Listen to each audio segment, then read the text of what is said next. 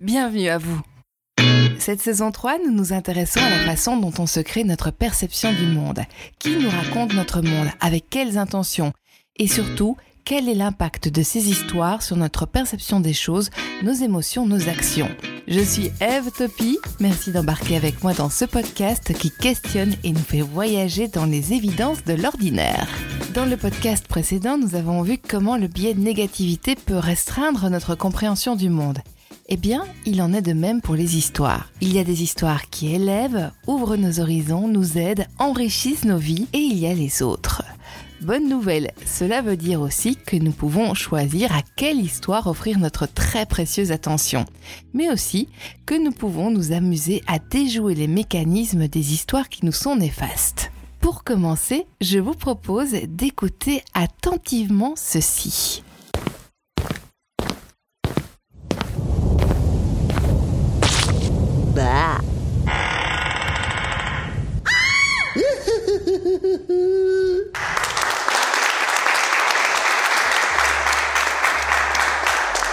Alors, à votre avis, que s'est-il passé? Il est fort probable que votre esprit ait formé des images et même une esquisse d'histoire. Or, à la base, ce sont juste des bruits juxtaposés. J'ai construit cette séquence en prenant les bruitages que j'avais en stock un peu au hasard. Tous et toutes, quand nous observons une séquence d'événements qui se suivent, nous ne pouvons pas nous en empêcher, nous cherchons à déduire une chaîne de cause à effet. Même si les éléments ne sont pas liés entre eux, nous allons instinctivement chercher du sens. Une femme éclate en sanglots devant nous à la caisse du supermarché et notre cerveau va se faire mille films. Une rupture? Ou peut-être que sa maman est malade? Pour l'instant, beaucoup de gens craquent, c'est peut-être un burn-out. Cette propension à chercher de la cohérence, du sens et de se partager les récits de nos trouvailles a notamment permis notre évolution incroyable. Nous sommes l'animal du pourquoi. Pourquoi le premier monsieur qui a applaudi, il a tapé dans ses mains Mais pourquoi on met pas des grands parachutes sur les avions On fait ça depuis la nuit des temps. Nous nous racontons des histoires pour réduire au maximum les incertitudes et vivre dans un monde stable et cohérent. Et ça, que les histoires racontées soient fictives ou vraies. Un très bel exemple de ça, c'est la météo. Pourquoi il ne pleut pas? C'est une source d'histoires incroyable. De nombreuses histoires ont d'ailleurs été créées pour justifier le temps qu'il fait. Dans la Grèce ancienne, les changements météo étaient attribués aux dieux. Hélios amenait le soleil tandis que Zeus amenait le tonnerre, la foudre, mais aussi la pluie. De nombreux pays ont développé des rites et des offrandes pour appeler la pluie indispensable pour faire pousser les cultures et donc pour survivre. On retrouve des danses de la pluie dans les cultures amérindiennes, en Égypte, en Roumanie, en Afrique. Même si la pluie s'explique scientifiquement aujourd'hui, ces histoires provenant de la nuit des temps restent présentes dans nos imaginaires.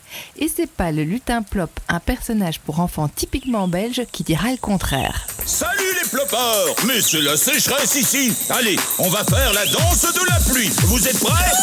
Oui,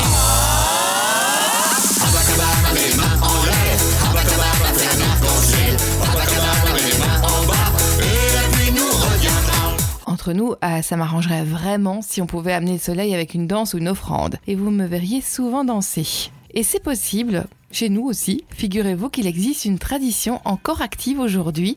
Il faut apporter des œufs de poule à Sainte-Claire en demandant le soleil pour un jour précis. C'est souvent demandé pour un jour de mariage. Certains y croient, d'autres non. C'est amusant en fait quand on y pense. C'est en quelque sorte une manière de chercher un peu de contrôle là où objectivement, scientifiquement, nous n'en avons aucun. On entend souvent parler d'histoire, de récit, de narration, mais quelle est la différence entre ces différents termes? Parce qu'on a souvent tendance à les confondre. Voici une petite mise au point rapide. L'histoire, c'est ce qui se passe ou s'est passé, c'est le contenu. Le récit, c'est la forme orale ou écrite qui présente l'histoire. La narration, c'est la façon dont va être racontée l'histoire. C'est pour cette raison que le storytelling est traduit en français par communication narrative, puisqu'il étudie les trucs et astuces qui permettent de rendre un récit percutant, efficace, émouvant. Donc, avec ces définitions, on voit que le temps d'un récit n'est pas du tout le même que celui de l'histoire. Par exemple, dans Sapiens, Yuval Noah Harari raconte toute l'histoire de l'humanité dans un récit de 512 pages, soit 18 heures euh, de livre audio que je suis en train d'écouter. Histoire, récit et narration sont quand même souvent pris euh, l'un pour l'autre, Mais c'était intéressant quand même de faire cette petite mise au point pour voir euh, les nuances qu'il y a justement entre ces trois termes. Je dois avouer que j'avais un peu peur en voulant parler de ce thème car les histoires elles sont partout, c'est un sujet immense, ce sont les mythes, les religions, les contes, les films, les romans, les chansons, les faits divers, les blagues, les publicités et même la façon dont on peut parfois se présenter en se racontant en quelques mots. Mais elles ont toutes des points communs. Pour créer ce récit, on choisit des éléments, on met des liens entre eux et on attribue des rôles. Rien qu'avec ces trois axes, on sent bien qu'en fonction de la personne qui crée le récit, son intention, son idéologie, les éléments de l'histoire choisis, les liens et les rôles qui vont être attribués ne seront pas les mêmes. Et là, vous voyez où je veux en venir, cela a un impact sur notre perception du monde. Selon un proverbe africain, tant que les lions n'auront pas leur propre historien, les histoires de chasse ne peuvent que chanter la gloire du chasseur. Shimanda Adichie, une écrivaine nigérienne, a fait un TEDx que je vous conseille fortement sur les dangers de croire en une histoire unique. Elle raconte cette anecdote frappante. En relisant ses premiers écrits d'enfants, les héros des histoires qu'elle créait étaient identiques à ceux des histoires qu'elle lisait.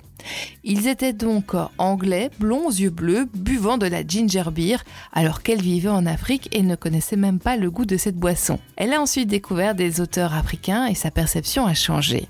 Son anecdote a fait écho à un souvenir d'enfance. Quand j'écrivais mes propres petites histoires, enfant, je me souviens que j'avais beaucoup de mal à imaginer et créer des héroïnes féminines.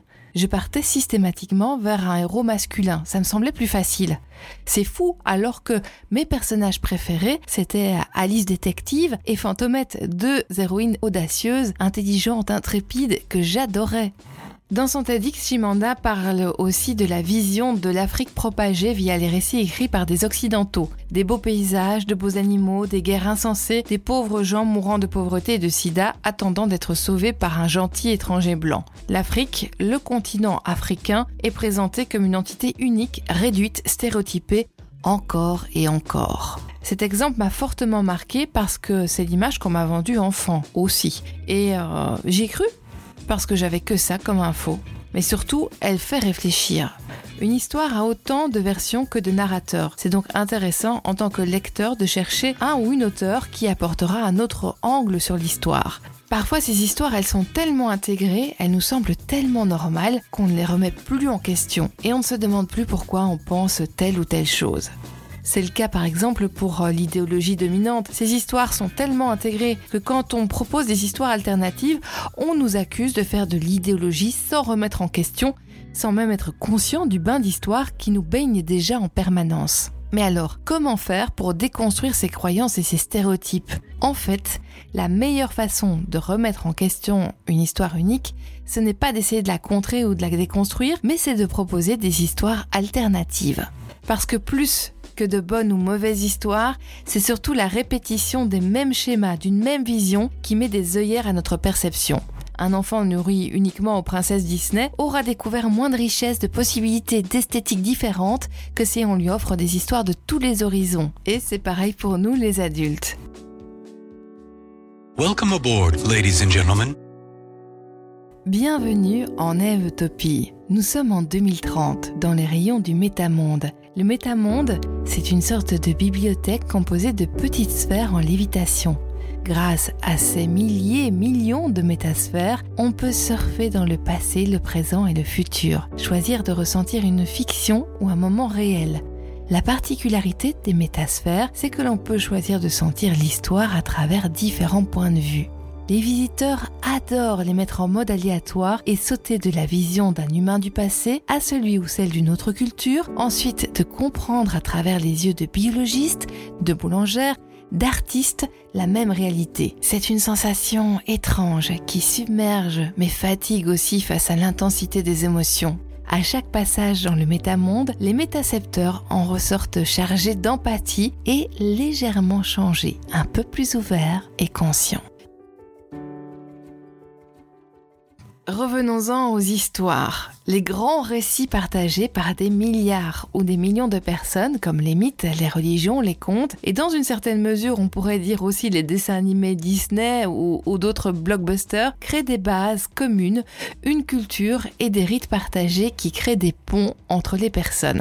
Par exemple, des féministes de nombreux pays se sont emparés du symbole de la servante écarlate de la série du même nom pour manifester dans les rues. Mais les histoires ont plein d'autres fonctions passionnantes. Elles peuvent cultiver notre empathie quand on se met à la place des personnages, mais aussi notre haine quand on présente des histoires où on présente les choses comme un nous contre eux, comme présenté dans certains films de l'Allemagne nazie. La personne en face de nous est montrée comme le méchant d'histoire. Elles permettent aussi d'explorer de nouveaux possibles, des biopics d'athlètes, d'artistes qui ont fait bouger les lignes par exemple, ou encore d'expérimenter, d'exorciser ses peurs, comme le font certains contes pour enfants. Et bien sûr, la liste n'est pas terminée.